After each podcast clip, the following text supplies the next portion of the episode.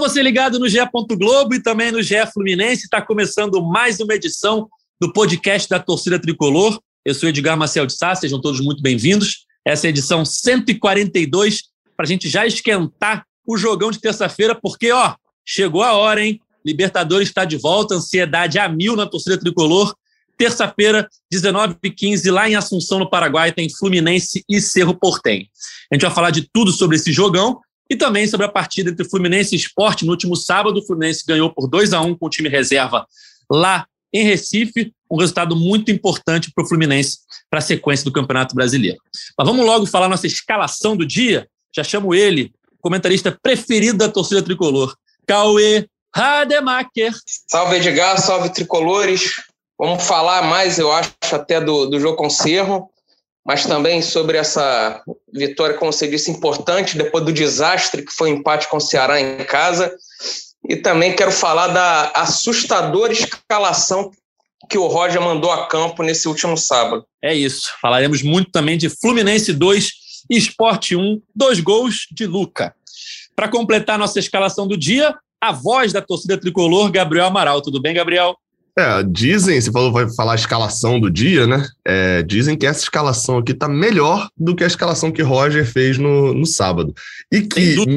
Então, e mesmo com o Cauê tendo aí uma idade né, já um pouco mais avançada, você, você pode perceber que a média de idade aqui é menor do que a média de idade da escalação do Fluminense. Fica aí o destaque. É, meu, o Fluminense foi a campo contra o esporte com uma escalação alternativa barra reserva, né? É, e que antes do jogo, é, do mesmo jeito que aquela escalação contra o Ceará, todo mundo falou, pô, boa escalação, boa tentativa do Roger. Vamos ver quando, quando começar o jogo como é que vai funcionar. Mas antes da bola rolar, ótima escalação e tal. Contra o esporte, né, foi completamente o oposto. Quando saiu a escalação, todo mundo, meu Deus do céu, que escalação é essa? Como é que o Fluminense vai enfrentar o esporte ou qualquer adversário com esse time? Enfim, vamos falar a escalação aqui que foi a campo. É, o Fluminense começou com Muriel no gol, Calegari na lateral direita, zaga David Braz e Manuel, Danilo Barcelos na esquerda.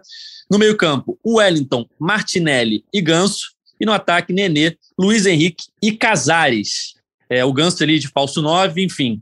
É, Ganso, Nenê e Casares como titulares, Cauê. O que, que você esperava é, é, quando você viu essa escalação e o que, que você achou da atuação do Fluminense contra o esporte? Faltou citar que estavam bem abastecidos pelo Wellington, né? Era, era um. Pelo Wellington, não?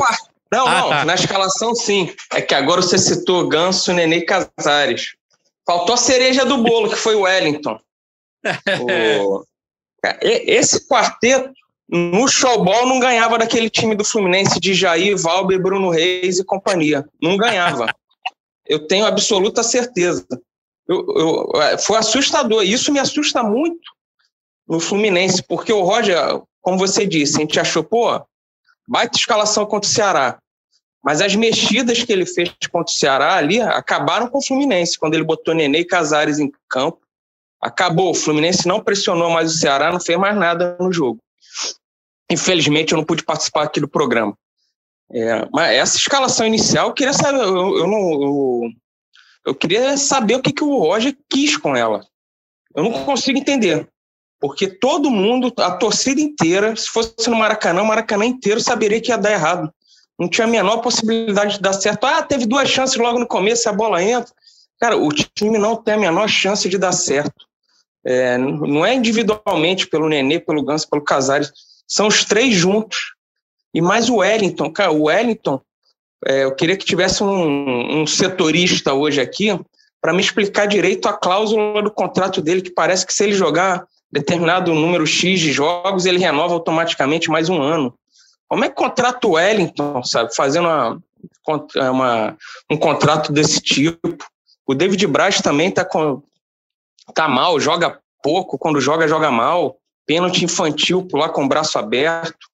Me preocupa muito é saber que o Roger pode voltar a utilizar isso, pensar o que, que ele pode fazer para esse jogo contra o Cerro, já que o Fluminense tem desfalques, tanto no meio-campo como no, no ataque. Eu acho que no meio-campo ele deve colocar o André, mas no ataque me, me deixou preocupado. Fiquei muito preocupado, apesar de boa vitória no, no segundo tempo. Quanto mais ele ia tirando esses caras, ia botando a molecada, melhor o time ia jogando. O time terminou jogando muito bem, com Matheus Martins, João Neto, Gustavo Apes, o Iago entrou também. O time foi melhorando. Saía um, melhorava. Saía outro, melhorava mais ainda. Me deixou assustado essa escalação aí. Você falou bem, Cauê. E o começo do jogo, né, apesar daquelas duas chances ali, é, acho que Nenê teve uma chance boa e o Luiz Henrique também teve uma boa chance. Mas foi passando ali 15, 20 minutos, o Fluminense perdeu a intensidade, o esporte começou a dominar a partida, começou a atacar, teve gol anulado por impedimento, teve boa chance, defesa do Muriel, e teve o pênalti causado pelo David Braz ali, pulou infantilmente com o braço aberto dentro da área. E começava a se repetir, Gabriel, aquele roteiro da derrota por 1 a 0 para o esporte ano passado também lá em Recife, né? O Fluminense com um time, se eu não me engano, naquele jogo também estava alternativo, não tinha todas as peças, e perdeu por 1 a 0 com um pênalti bobo do Egídio. Aí, no, no sábado, o David Braz faz aquele pênalti bobo, o Fluminense jogando mal, mas bastou o Roger, no segundo tempo, fazer a mudança óbvia, né? Tirar um dos três, né? Casares, Nenê ou Ganso. No caso, foi o Nenê, que deve ser titular na Libertadores, né? Até para poupar ele. Tirou ele no intervalo, botou o Luca, que é um atacante ali, voltou a jogar mais ou menos no esquema que o Fluminense joga. Para o Fluminense, bastou fazer isso para o Fluminense começar a jogar direitinho e chegar à virada, né? É, eu vou até acrescentar ainda uma coisa. Achei que foi o mínimo. É, fazer isso era o mínimo. É. Eu até, até a gente conversando aqui, né, antes de, de poder gravar em off, eu tava, eu tava até falando, cara, eu me animei com a escalação, não porque eu achava que ia dar certo. É assim, por causa daqueles momentos em que você, sabe, que você tem tudo para dar merda. Aí você pensa assim, nossa, vamos ver, vamos ver assim, se realmente dá. Aí começou o jogo, eu olhei e falei, é, dá, realmente tá, tá, não vai dar certo isso não. Me animei por ser algo diferente. Agora, é nítido, e eu vi muita gente colocando Casares, Nenê e Ganso juntos não dá, não dá, não dá, mas o Cauê pontou bem. Para mim, o, o, o, maior problema entre Casares, Nenê e Ganso foi o Wellington. O maior problema entre os três é justamente o Wellington, ainda mais com essa cláusula de de quantidade de jogos para poder ter uma renovação. É, é, uma coisa meio sem explicação isso ainda. E, e por mais, a gente viu alguma coisa sem explicação sendo finalizada nessa semana por causa do, do Santos, né? Para quem não entender, Luan Pérez do Santos saiu, o Santos foi buscar Wagner, zagueiro do Náutico, que estava emprestado por eles, e o Náutico pediu o Rafael Ribeiro de volta, que é uma contratação que até hoje não fez sentido nenhum. Mas voltando para o jogo, é, é, eu diria que foi o mínimo, porque apesar dele ter tirado o Nenê e botado o Luca, que é alguém que se movimentaria um pouco mais do que, do que Ganso, daria outras opções ali como centroavante. O lado direito do esporte, eu sempre gosto de ouvir análises dos adversários, porque às vezes a gente acha que uma coisa consertou o Fluminense, quando na verdade foi outra coisa que estragou no adversário. Já tinha reclamação do torcedor do esporte no intervalo com a lateral direita deles, com a marcação pelo lado direito. E a demora do treinador deles em mexer fez com que o Fluminense, até gostei de um termo que foi usado por, por um analista do esporte, que é o Fluminense ensaiou a jogada do gol pelo menos duas vezes no segundo tempo. Com Danilo Barcelos fazendo cruzamento, recebendo com espaço na esquerda, tendo espaço para cruzar, cruzando e, e, e, enfim, na, em uma zaga corta, na outra Luca não domina, na outra o goleiro solta a bola, e até que saiu o gol. Só que assim, tava nítido também que o Roger deveria mexer, porque tinha um Casares cansado como ponta esquerda e era um lugar que tinha espaço. E aí depois ele até mexe, né? Bota Matheus Martins no lugar de Casares e o Fluminense mata o jogo logo depois. Enfim, é, é, o Cauê citou as coisas negativas, né? Até para não ficar repetitivo, eu concordo com o que o Cauê falou. David Braz me preocupa, me preocupa o Wellington. É, é, para focar em alguma coisa mais positiva, gostei da entrada de João Neto, achei que a imagem que eu tinha ficado dele no jogo contra o Atlético Paranaense, de que ele estava muito verde, não me passou essa imagem contra o esporte. Brigou com os zagueiros, botou corpo, protegeu bola, enfim, assim, achei positivo. É... Luiz Henrique fez um bom primeiro tempo, gostei da atuação dele no primeiro tempo, caiu no segundo, mas gostei. E assim, pelo menos, dá moral para Luca e Danilo Barcelos. Porque assim, bola, eles não vão aprender a jogar agora. O Danilo Barcelos não vai aprender a marcar agora, com 29 anos. Não vai. Mas pelo menos, se é para ter um jogador ruim no elenco, que pelo menos esse jogador ruim esteja com moral, porque ele vai ser utilizado. Ele vai ser utilizado. Então, que pelo menos ele tenha moral para um jogo importante como é o Cerro. No caso de Danilo, não, não vai ser utilizado, né? Mas, mas Luca, para mim, é praticamente certeza de que ele vai acabar, ainda mais depois dos dois gols, que ele vai acabar jogando contra o Cerro. É, e que pelo menos, então, tenha esteja com moral de fazer dois gols, que apesar o primeiro teve a questão ali do impedimento e tal, mas o segundo uma boa cabeçada dele, né? Enfim, pelo menos tenha moral. É o Edgar, o, o Gabriel falou ali do Danilo Barcelos, né? Chegando bastante pelo lado esquerdo. O lado direito do esporte estava tão mal que o Danilo Barcelos, que não é um cara de apoiar muito, é, é, é, raro até nos jogos você ver o Danilo Barcelos chegando à linha de fundo. Ele deve ter batido o recorde dele, com certeza, no Fluminense, de chegadas à linha de fundo. Ele tinha muito espaço ali para avançar. Chegou e chegou várias vezes. E o segundo gol, o gol de escanteio, assim, o ponto forte do Danilo Barcelos era assim no Vasco, era assim no Botafogo, é a bola parada dele, cobrança de falta, cobrança de escanteio. Normalmente ele não bate que o Nenê cobra, mas bateu bem também. E o Luca, como, como disse o Gabriel, entrou bem. Foi o terceiro jogo que ele entra bem. Contra o Ceará, ele quase fez um gol de cabeça também, bem parecido com o que ele fez no, no sábado, mas o goleiro fez um milagre ali. E, e, surge como, de repente, uma boa opção aí para o lugar do Fred. A gente não sabe se o Mateus, se o se o Abel vai jogar, se o Bobadilha vai ter condições. O Abel era o que estava mais próximo de retornar. É um jogo fora de casa, de repente, precisando de movimentação. Talvez o Luca pinte aí como, como titular, como camisa 9. É grande chance, né, Cauê? E o Gabriel tocou num ponto que eu queria falar é, sobre o gol do Fluminense, né, o primeiro gol, que a gente não sabe se foi impedimento ou não, só para contextualizar, porque o VAR não estava funcionando naquele momento do jogo, né? Então valeu a decisão do campo. Olhando a imagem, o lance é duvidoso. É, se tivesse o VAR, poderia ter sido anulado. Mas não estava funcionando, a regra diz que se não estiver funcionando, vale a marcação de campo. Foi, foi assim naquele, naquela polêmica no ano passado, no jogo entre Vasco e Inter, né? Não estava funcionando e valeu a decisão de campo. É, e o gol foi é, validado e foi muito importante o Fluminense naquele momento conseguiu o empate, né? Que logo depois conseguiu a virada. Só complementando aqui os elogios do Gabriel a quem entrou, eu acho que o Matheus Martins entrou muito bem também. É, logo na primeiro lance, ele já consegue uma jogada ali, chuta, o goleiro salva no cantinho. É, o escanteio do segundo gol nasce de uma roubada de bola dele, uma saída errada do, do esporte. Ele consegue se antecipar, rouba a bola, invade a área e acaba conseguindo o escanteio. É, acho que ele, ele entrou muito bem. Foi legal também ver a estreia do Gustavo, né? Gustavo Apes, que é um, um garoto que é torcedor do Fluminense. Tem várias postagens dele na internet, é, até no Maracanã, quando era menor e tal, indo lá ver jogo do Fluminense. É um garoto que, que promete aí, que está fazendo um bom trabalho na base e agora teve a primeira chance no profissional.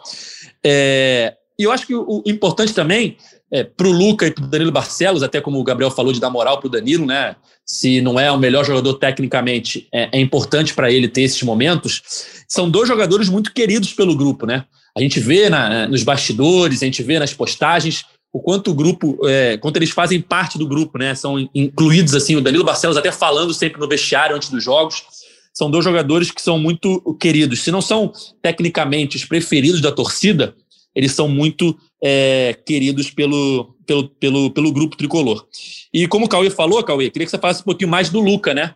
É, importância desses dois gols para ele e que surge aí como o possível titular é, nessa decisão contra o Cerro, né? A primeira partida das oitavas de final, é, já que o Fred não tem condição. O Abel está se recuperando da lesão, estava conversando com o Gabriel aqui antes de começar a gravação. O Mário Bittencourt postou algumas fotos é, no Instagram depois do treino de ontem lá no CT. E uma das fotos que me chamou a atenção foi do Abel, né? O Mário postou várias fotos dos jogadores com a filha dele. E uma das fotos era o Abel, e o Abel estava de chuteira, o que indica que ele treinou normalmente no campo. Né? Sherlock né? Holmes. Olha, o cara viu a foto, a chuteira na foto, é isso, meu, fiquei impressionado. Quando ele falou isso daqui, eu falei impressionado. Eu, chamaram a atenção. Uma das coisas chamou a atenção do Gabriel também foi que o Kaique é quase da altura da filha do Mário.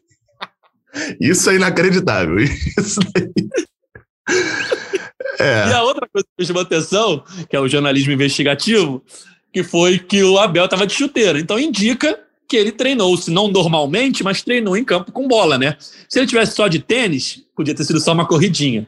Mas se ele treinou com bola, pode ser que ele seja titular. Então, na minha cabeça, né, é, é, Cauê, ou vai ser Luca ou vai ser Abel de camisa 9 contra o Cerro, né? O que esperar disso? Eu acho que tem que aproveitar esse bom momento do Luca. Já entrou bem três jogos aí.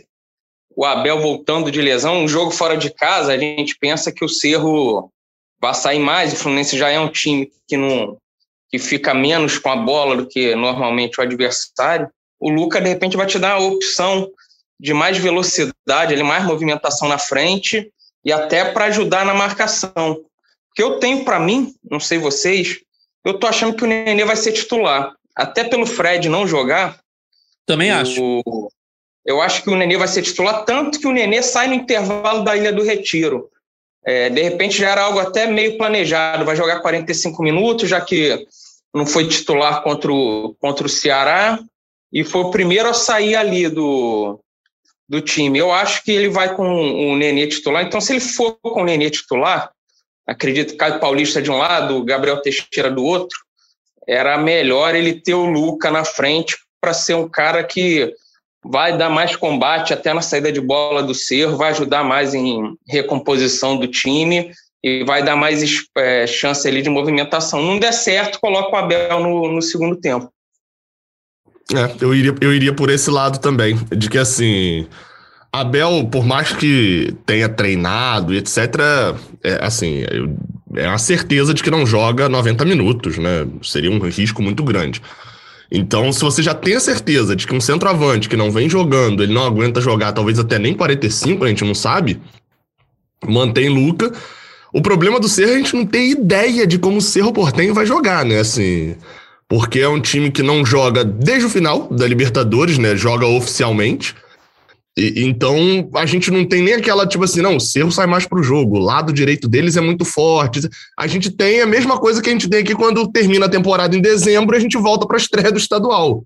É, é, é quase isso, porque não, tem muita coisa. Então, mas dentro disso que o Caio falou, é, é, é, fato, o Fluminense já não é senhor do jogo contra o Cuiabá no, no Maracanã, em São Januário, ainda mais jogando é, é, é, contra o Cerro Portem fora de casa, com o Cerro Portem provavelmente querendo matar o jogo para não trazer decisão para o Maracanã, né? Então, o Fluminense deve jogar nessa, nesse sentido mais de velocidade. Também vejo o Nenê titular, acho muito possível que o meio de campo seja montado com André, Nenê e Iago, mantendo Caio Paulista e Gabriel Teixeira nas pontas, com o Luca na frente. Acho bem possível que o time seja esse, e acho até que Roger já deve ter decidido isso assim com algumas mudanças possíveis no segundo tempo. Né? Ele tem Casares para entrar, ele tem Abel para entrar, tem Luiz Henrique, Kaique, acho que não deve levar muitos garotos, mas enfim, é, há essa, essa, essa possibilidade aí mesmo de, de Nenê titular. Não sei se vocês estão ouvindo, mas está rolando uma obra aqui perto de casa, tá? Só para avisar.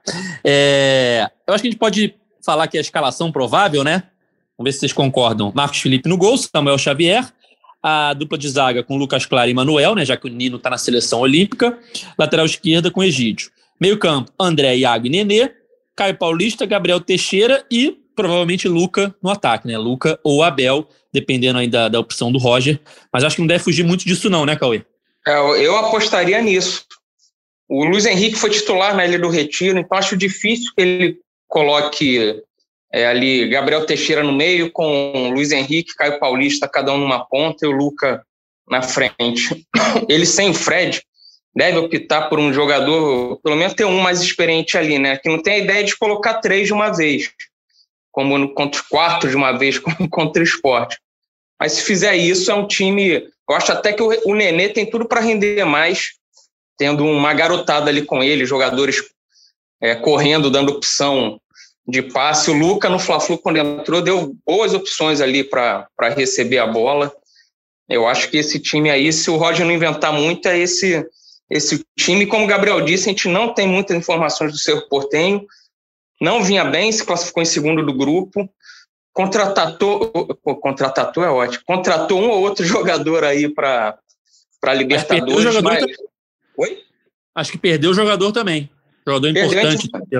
A gente, a gente vai dar uma matéria ainda no, no GE sobre como chega esse Cerro Portenho aí pro, pro jogo contra o Fluminense, mas não é um bicho papão, né? Dá pro Fluminense se impor, Não, eu, uma coisa que eu fiquei curioso, a, a Comebol liberou no domingo ter público na, na Libertadores e na Sul-Americana, desde que siga os protocolos e tal. Não sei se vai dar tempo, se vão fazer isso no Paraguai, né? Se vai dar tempo de ter. Depende, Acho difícil. depende de, cada, de cada país, de cada cidade, como é que estão tá as isso. liberações. Depende da, do governo de cada país, Isso. né? É, o, se... o, o, que a Comebol fez, basicamente, foi falar assim: olha só, eu não proíbo mais. É, ela só, é, é, é ela só tirou a proibição dela, né? Tipo assim, agora é com vocês. O que eu acho bem errado, né? Porque a chance de ter um jogo com público em casa e um jogo sem público fora, né? Enfim, mas é, é, é algo mais complicado. E, Gabriel, ela liberou no domingo e o protocolo da Comebol eu não li inteiro, mas eu acho que é, é praticamente idêntico ao que foi agora para a final Brasil-Argentina, que liberou ali uma galera para assistir. Você tem que fazer um exame de PCR 48 horas antes. Ou seja, se liberou no domingo, ninguém, não há tempo hábil para o exame de PCR se o, se o Paraguai liberar público para o jogo do Fluminense. Mas vão dar um jeitinho. Não é confusão com o Maracanã para entrar? Lógico, sempre, lógico. Sempre é assim, cara. Sempre é assim. Paraguai é que nem Brasil, é bagunça.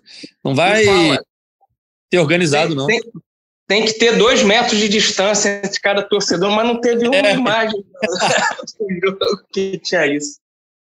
Não, não, é a menor chance. É, pode ser que tenha público, mas vai ser desorganizado do jeito que foi a final da Copa América, aquelas imagens inacreditáveis de, de pessoas se empurrando no portão, para entrar, enfim. É, eu acho que essa escalação que a gente falou não foge muito disso mesmo, não. Resta mais a dúvida ali se vai ser Luca ou Abel saindo de titular. E como o Gabriel falou, o Cerro não entra em campo por uma partida oficial desde o dia 28 de maio. É, foi a última partida do torneio Apertura lá do Paraguai. No dia 25 de maio tinha sido a última partida do Cerro pela Libertadores. Então, desde 28 de maio, o Cerro não faz um jogo oficial. Claro que nesse meio tempo deve ter feito jogos treinos, deve ter é uma pré-temporada, mas aqui no site do Ogol, a última partida oficial foi no dia 28 de maio e a próxima é agora dia 13 de julho contra o Fluminense. É, ao é, mesmo é... tempo, a gente não conhece muito é, como é que vem o Cerro, o Cerro também vem sem ritmo de jogo, né? Tem o seu lado bom e o seu lado ruim, né? É como se o, se o Fluminense, aí fica mais claro ainda para a gente entender. As últimas partidas do Fluminense tivessem sido 3 a 1 no River e 0 a 0 com o São Paulo. E de lá para cá a gente não tivesse jogado mais. Olha, é. olha a, a, quantidade. Porque assim, aí a gente meio que saca o quanto de tempo que tem aquele jogo com o São Paulo, 0 a 0 né? Ele perdeu pênalti.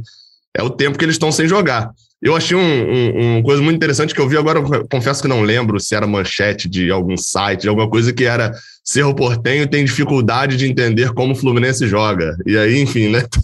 A gente não entendeu até agora, quanto mais o Cerro Portenho quer entender. Mas é, é, fico muito nessa, né? Eu, eu tenho a preocupação com, com, com esse jogo, mas a preocupação muito mais pelo. Se o Cerro Portenho fosse um time brasileiro, a gente fosse jogar aqui. Como, vou dar um exemplo, como é o Criciúma, né? O fato do Criciúma.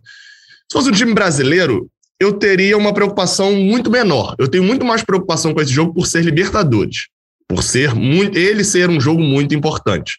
Se a gente pegar o Resende na Libertadores, é um jogo grande, porque pela, pela competição. Agora, pe, pensando em time, o Cerro Portenho, quer dizer, não sei depois dos reforços, mas para mim, foi um dos times mais fracos da primeira fase, dos que avançou. E o Fluminense tem, quando teve os sorteios, etc., independente da força do Fluminense.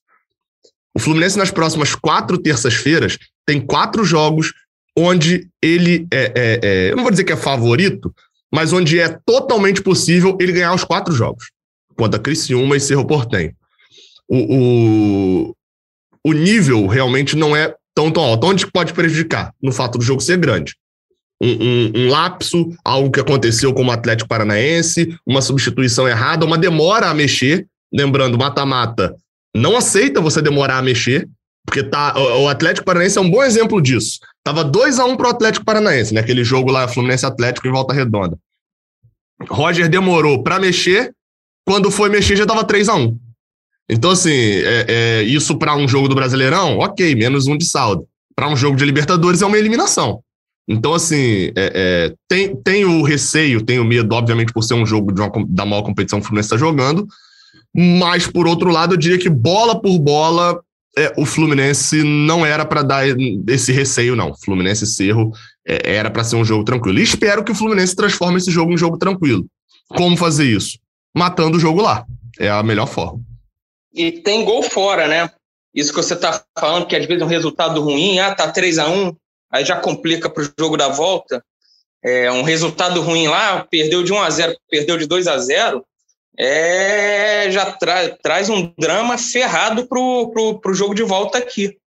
E você tem que tentar fazer gol lá. Porque esse gol fora aí é, é miserável, né? Você não, não, não ataca lá, segura, segura, depois perde de 1 a 0.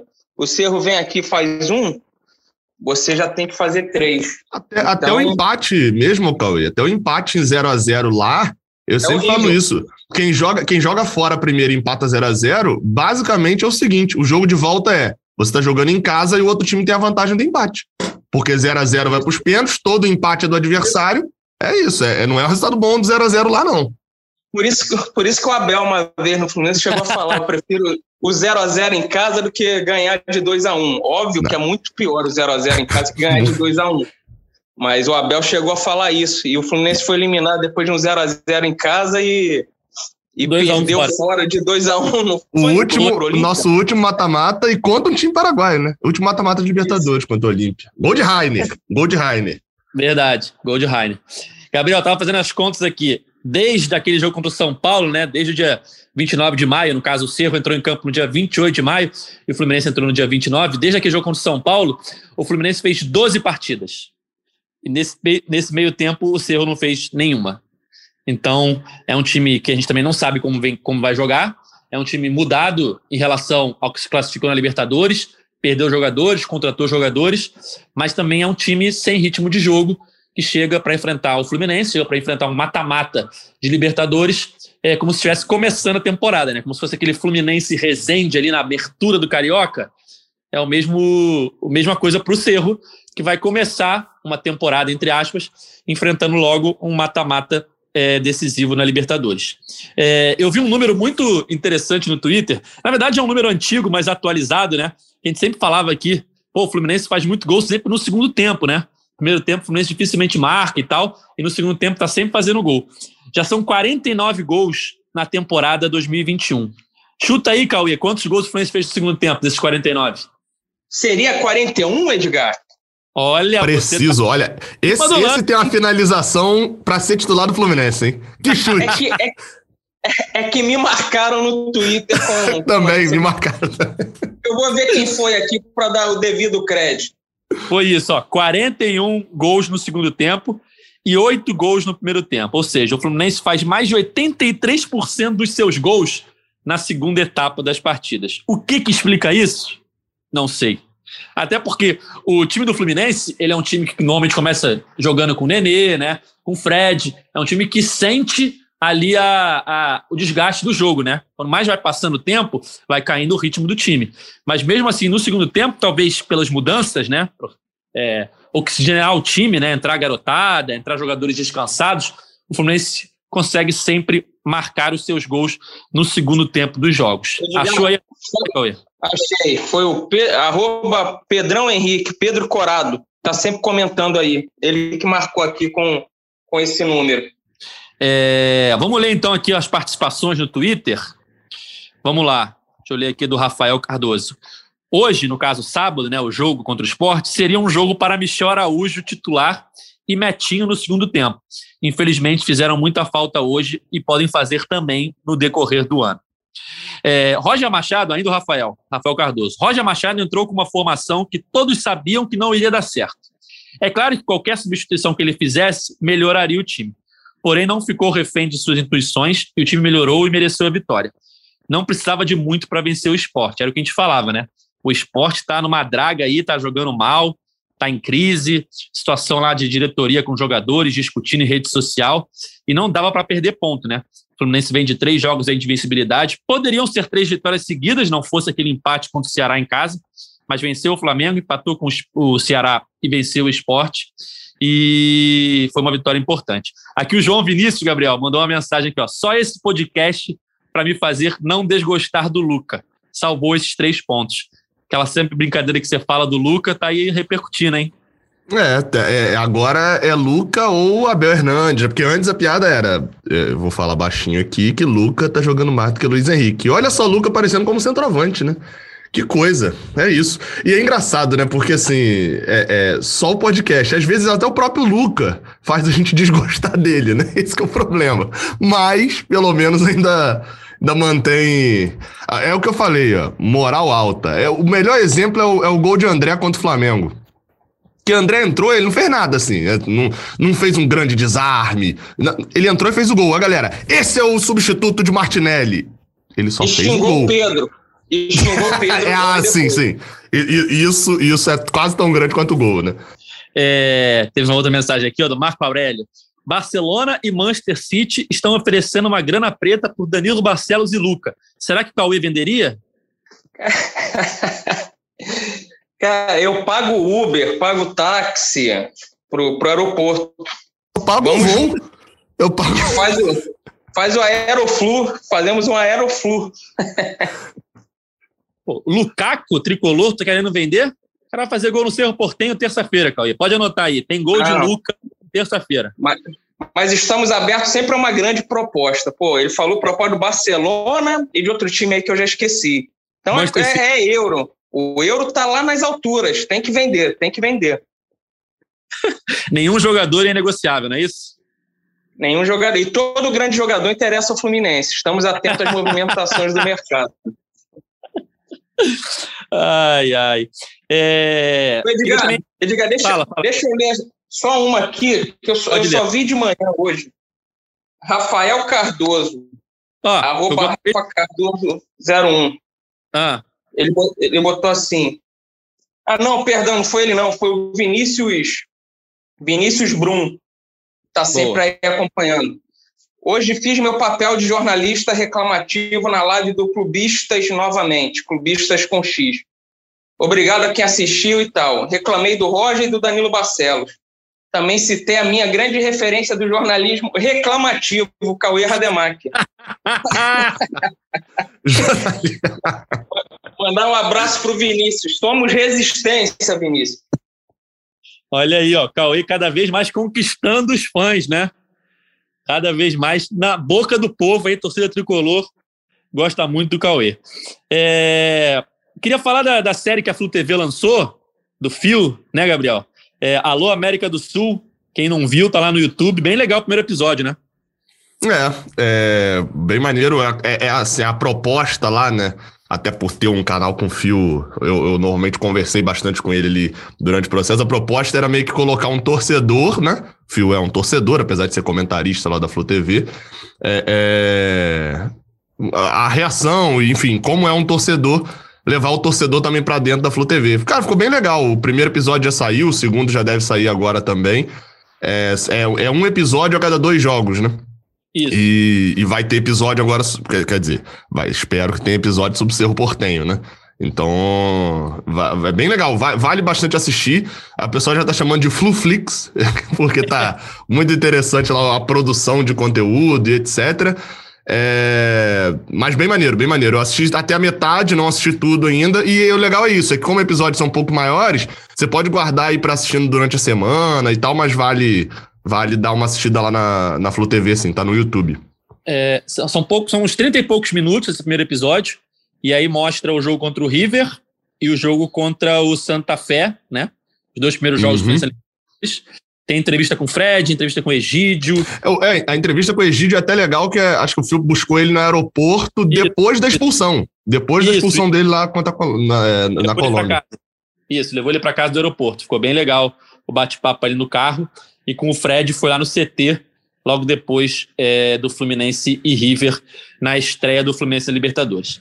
É, Cauê, apesar de todas as é, dificuldades de saber como é que o Cerro chega nesse jogo, né? O que, que você espera dessa partida? E fala um palpite aí, vamos fazer um bolão, ver quem acerta. Eu, eu, eu, o Fluminense não pode se acovardar, sabe? Não pode deixar de jogar o primeiro tempo, como aconteceu em alguns jogos. Ah, só jogou mexeu no segundo tempo, o time melhorou. É um jogo fora de casa de Libertadores, mas não tem torcida. A gente já falou que se tiver, vai ser meia dúzia lá. E mesmo se tivesse, não pode se acovardar. Tem que jogar se impondo. O Cerro foi um dos piores segundo colocados aí da Libertadores. O Fluminense pegou um grupo muito mais difícil, passou sufoco, mas foi líder, fez boas partidas na Libertadores, vem oscilando, partidas boas e ruins, mas contra, recentemente contra o Ceará jogou bem até as mexidas do Roger, apesar de não ter vencido, vem de vitória em Fla-Flu, vitória fora de casa com o esporte. Eu acho que não pode se acovardar. Tem que ir para cima desde o início, como fez contra o River Plate lá, se possível já fazendo gol, para já, já assusta logo o Cerro de cara, para poder jogar na boa depois aqui no, no Brasil na terça-feira que vem. Não pode se acovardar. É ir para cima, como fez contra o River Plate. Quanto é que vai ser o jogo? Ah, vai ser 2 a 1 um. Vai tomar aquele golzinho numa bola vadia, mas, mas vai, vai se impor 2 a 1 um. Gols de Caio Paulista. Dois do Caio Paulista. Favoritem e me cobrem. Gabriel, mesma pergunta. O que você espera dessa partida? O que você espera do Fluminense lá no Paraguai? Eu acho que vai dar bola pro Cerro. Vai ser o Fluminense clássico, ali pelo menos dessa temporada. Só que eu acho que o Cerro não tem a capacidade que teve um Flamengo, a capacidade que teve, de certa forma, no finalzinho até um São Paulo, ou algumas outras equipes, para poder criar alguma coisa contra o Fluminense. É... E eu iria de. Na verdade, o meu palpite já depois, desde muito tempo era 1 a 0 gol de Fred, né? Para repetir 2009. Mas como o Fred não vai jogar, nosso grande atacante Luca Gol vai ser o cara que, que vai deixar esse, esse gol aí. Então acho que é 1 a 0 Se não for o Luca, é o Nenê, mas aí fica aí pela, pelo critério. Gol de Lukaku, então. Lukaku. Lukandowski? É, o, o, o, meu, o meu é bom ali, o Luca Gol, porque tem uma dupla piada, né? Então, dependendo da atuação dele, ou é o gol com L ou o gol com U. Aí você entenda como quiser aí. É, eu ia apostar em 2 a 1 um. Mas como o Cauê botou o 2 a 1 um, eu vou ousar num 2 a 0 Porque o Fluminense não tem feito muitos gols, né? Ia ser o meu palpite, mas eu pensei, vai tomar um gol para fazer passar raiva, sabe? Não, Aí eu é, pra, 2 a 1 um. Isso é verdade. Normalmente tem aquele golzinho para irritar. É, eu tava até. Essa, essa vitória agora, acho que foi a primeira vitória do Fluminense no brasileiro fazendo dois gols, não foi? Eu acho Sim, que antes tinha sido 3 por 1 a 0 E o único jogo que o Fluminense tinha feito dois gols foi contra o Bragantino? Ou estou errado? Sim, porque tomou 4 a 1 e nas outras perdeu também. É, foi é. isso mesmo. Acho que o único jogo que o Fluminense tinha feito dois gols foi contra o Bragantino, 2 a 1 no 2 a 2 e agora volta a fazer dois gols, mas o Fluminense está com pouquíssimos gols no Campeonato Brasileiro. Mas apesar disso, eu vou ousar num 2 a 0 tá? Gols de Nenê e Caio Paulista. O ídolo de Cauê Rademacher. Um dos melhores jogadores temporada. Caio Paulista, que amanhã pode ser chamado de Caio Sul-Americano, né? Porque o cara tá se expandindo. Era paulista, é. já virou Caio Sudeste, agora já pode virar Caio Sul-Americano já. Pode até já virar Caio Paulista. Acho que eu podia botar amanhã na, na camisa. Já assim. foi Caio Fluminense, né? Caio Carioca. É, então. Agora Caio Paulista. O Fluminense embarca hoje pro Paraguai. Eu tava até olhando aqui a tabela do Brasileirão é, a vitória do Fluminense foi muito importante porque os times que estavam ali junto com o Fluminense perderam. Se eu não me engano, tinham três times que podiam passar o Fluminense ontem. Corinthians. Corinthians, Atlético Goianiense e, e Ceará? O Ceará empatou com o Cuiabá. Tomou gol de empate no último minuto. É, e, o, é... o, Atlético Goianiense também tomou gol de empate no último minuto. Ah, esse eu não tinha visto. Mas é, o Fluminense, na verdade, estava atrás desses times. Aí ele passou. O Ceará acho que estava na frente já. Ele passou, mas poderia tomar o, a, a, esses times passarem de volta, né? Tanto é que o Fluminense subiu quatro posições na rodada.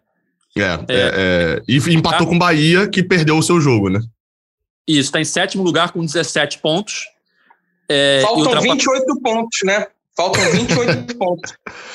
Cauê, te, eu é tenho, uma, tenho uma boa notícia para você, ô Cauê, que é, é, essa zona de rebaixamento tem a menor pontuação em muito tempo. Então, provavelmente não deve ser 45, não. Provavelmente deve ser um pouco menos ali o recorte. Então deve faltar, deve estar tá faltando só uns 23 pontos por aí. Oh, eu vi o Grêmio, o, o Grêmio tá com três pontos e o outro, para ele sair, tem 10, não é isso, Edgar? Tá com a tabela Tem nove, aí? tem nove. O América Mineiro tem nove, é o primeiro fora. Ah, tá. Então melhorou um pouco. é, o Grêmio tem dois jogos a menos também. O que, ah, o que, o que no estado que ele tá também, não sei se isso é muito bom também, não, né? Mas... Um é contra o Flamengo no Olímpico, no Olímpico, não, na Arena Grêmio. Um é contra o Flamengo em Porto Alegre, o outro eu não, eu não sei contra quem é. É, mas realmente a situação do Grêmio tá complicada. Ma, mas, mas o, o Edgar. O Fluminense abriu 10 pontos causando o rebaixamento, olha aí. Vocês estão muito negativos, cara. não, eu ia, eu ia fazer um comentário aqui todo positivo e falar: olha, é, a, a vantagem é que a gente olha para frente, e na frente hoje do Fluminense, são seis times que estão na frente do Fluminense. Três nunca jogaram a Libertadores nos pontos corridos, né? Ou seja, é um peso ali que eles vão ter, podem cair, que é Fortaleza, Bragantino e Bahia. Pode ali, realmente não vai se sustentar e etc. Os caras estão falando de rebaixamento ainda. Mas é, isso é, isso é algo positivo. É, o Bahia jogou Libertadores lá atrás, né? Sim, Quando é. foi campeão brasileiro em, em 88. Mas agora, sem brincadeiras, aqueles pontos contra o Ceará vão ser aqueles que o torcedor vai se lamentar até o fim do, do campeonato. Eram mais ah. dois pontos aí que iam deixar o Fluminense muito na boa nesse, nesse é, início de, de brasileiro. sempre a compensação, né? Empata com o Ceará, mas conquista três pontos contra o Flamengo, que não são três pontos sim, sempre muito sim, sim. Né? É sempre assim. Mas, pô, eu diria, eu diria que no recorte da semana o Fluminense jogou três jogos em sete dias, né? Domingo, quarto e sábado. O recorte foi muito positivo. Se antes do jogo contra o Flamengo perguntassem sete pontos nesses três jogos, positivaço. Sem dúvida. Sem dúvida. E o Fluminense também conseguiu empates bons fora de casa contra adversários que estão muito bem, como o Bragantino e Fortaleza, né? Que estão no G4, os dois é, e vem vencendo vários jogos em casa, mas não conseguiram vencer o Fluminense. Ao mesmo tempo, eu acho que a única coisa fora da curva foi a goleada para o Atlético Paranaense. De resto, o campeonato do Fluminense é bom. Próximo golear... jogo é com quem, Edgar? Hã? O próximo jogo é com quem no, no Brasileiro? É sábado, próximo né? O jogo? Grêmio. Grêmio, Maracanã. É, jogo para vencer também. É, jo é jogo para transformar esses seis pontos aí, diferença do Grêmio, em nove, né? Eu prefiro não falar nada contra em jogos dessa situação. É jogo para vencer também, aproveitar a situação do Grêmio. O Grêmio que ainda não venceu no campeonato, mas o Fluminense vai estar entre os dois jogos da Libertadores, né? Dependendo do resultado contra o Cerro, é, é. a gente não sabe qual vai ser a escalação, né? A não ser que ganhe muito bem do Cerro, eu acho difícil ter o time é, titular, né? Esse é o perigo de jogar Casares, Wellington, Ganso, Nenê e companhia juntas, de novo. Não, eu... Pelo menos, pelo menos os dois jogos são no Rio, né? Tanto o jogo contra o Grêmio quanto o jogo contra o Cerro vão ser no Rio de Janeiro. Então não Exatamente. tem essa questão da viagem, né? Exatamente. Depois que voltar do Paraguai, o Fluminense vai enfrentar o, o Grêmio e o Cerro sem viagem. Mas eu espero que, se for contra o Grêmio, um time alternativo, que o Roger não repita a escalação da, é. da né? Que ele, pelo menos ele coloque o Matheus Martins de titular, algum garoto que é, entrou bem. isso que eu ia falar, Matheus Martins pedindo passagem. Acho que foi o Edgar que citou, né? Que entrou bem, entrou muito bem, cara. Tem que ser jogar. titular. Para manter essa escalação aí é, subidosa é, contra o Grêmio, que por mais que esteja mal, é um time grande que precisa vencer a qualquer custo, não venceu no campeonato, tem bons jogadores e que pode vencer a qualquer momento. O Fluminense pode, não pode dar mole num jogo desse em casa porque botou uma escalação surreal, né, Cauê? Sim, não pode. Mas foquemos no Cerro. A grande decisão é terça-feira. É um dos jogos mais importantes da, da história do Fluminense. Da história recente? Ah, da é história, história centenária. O, o próximo jogo é sempre o mais importante. Não, aí, de, aí depende, aí depende. Que aí, quando acabar o jogo contra o Cerro, aí não é o jogo contra o Grêmio que é o mais importante, é o jogo contra o Cerro de novo. Aí pula um, aí pula um, é o jogo de volta. Bom, galera, é, vamos chegando ao fim da edição 142 do podcast É Fluminense. Queria agradecer muito ao Cauê e ao Gabriel mais uma vez pela participação. Valeu, galera. Valeu, Edgar. Voltamos quarta-feira aí, Com certeza com, com boas notícias. É isso. E só para destacar, quarta-feira, tu, olha, mas eu tô muito com o Cauê nisso. Espero ter boas. Ah, Gabriel, você espera vencer. Espero ter boas notícias. Espero que as notícias sejam boas. Que se tiver tomar 3 a 0 no primeiro tempo, que empate. Que, que se a notícia seja boa. Não vem quarta-feira com derrota. Olha, o, o, combo derrota e lesão, eu tô com um medo disso de acontecer Sabe, acontece aquela lesão em, em jogo. Não vou nem citar nome, não. Enfim, espero vir com boas notícias. Estou ansioso. Melhor não. É isso, galera. Sempre lembrando que o nosso podcast está nas principais plataformas de áudio. É só entrar na sua preferida, procurar lá por GE Fluminense. A gente está sempre aqui depois dos jogos do Tricolor para debater o jogo, debater a semana. E também, de vez em quando, a gente aparece com algum entrevistado especial. A gente vai estar de volta aqui quarta-feira para falar tudo sobre Fluminense e Cerro Portenho, primeira partida das oitavas de final da Libertadores 2021. Esse podcast tem a edição de Juliana Sá, a coordenação de Rafael Barros e a gerência de André Amaral. Valeu, até a próxima. Tchau! O Austin para bola, o Austin de pé direito!